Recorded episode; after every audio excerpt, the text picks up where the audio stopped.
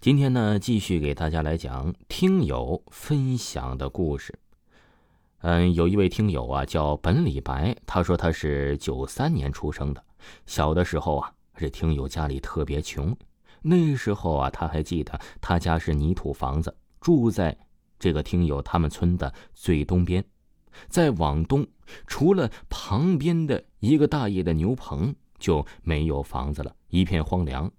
这听友啊要说的故事就是跟这个大爷有关的。那年呢，他记得好像自己只有七八岁。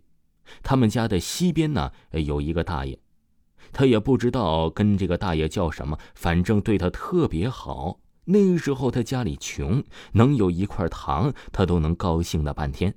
而这个大爷天天一看到这听友啊，就会从他那皱巴巴的口袋里拿糖给他吃。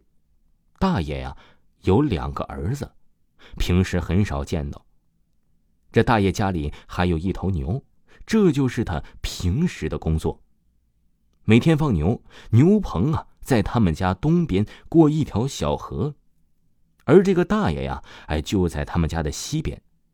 所以，这听友的家门口是大爷去放牛的必经之路。每天晚上，大爷呀都会去牛棚看看牛，给牛啊喂喂草，让牛吃饱什么的。记得很清楚，那天晚上大约是十二点多的样子。这个听友啊，怎么了呢？被尿憋醒了。那时候没有洗手间，这小孩出门啊，都是卫生间。他们家门口的一棵树，就是这听友每天尿尿的地方。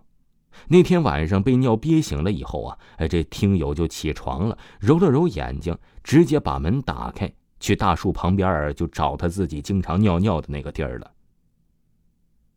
正当这听友尿的舒服的时候啊，他就看到距离的不到一百米的地方，有一个人举着一个火把在看着他笑。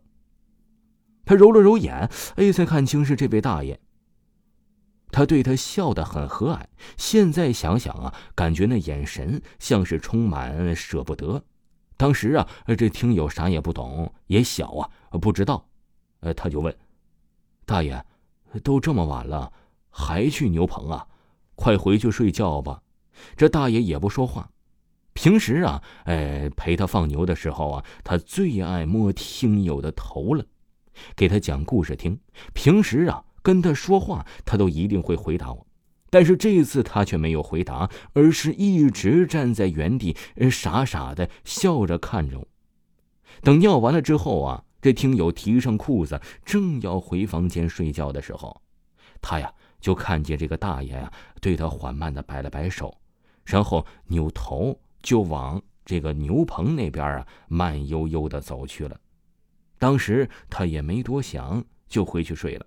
等第二天呢，他的妈妈把他叫醒，说隔壁大爷昨晚突然去世了，让他去给大爷磕个头吧。这大爷平时啊最疼你了。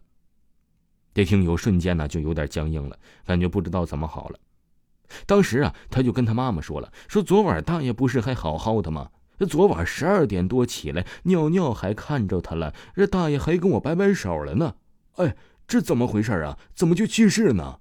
说完啊，他的妈妈脸色突然变了一下，然后让他起来穿衣服，去你大爷家看看。后来呀，这大爷下葬了好几天了，晚上睡觉的时候啊，还是会梦到他，他还是会摸着这听友的头，笑眯眯的看着，只能是看到他嘴动，却怎么？也听不到他说话了。时隔这么多年，依旧这听友能想起这位大爷，这是其中的一件。这个听友啊，还想给大家分享更多精品的故事。听众朋友，本集播讲完毕，感谢您的收听。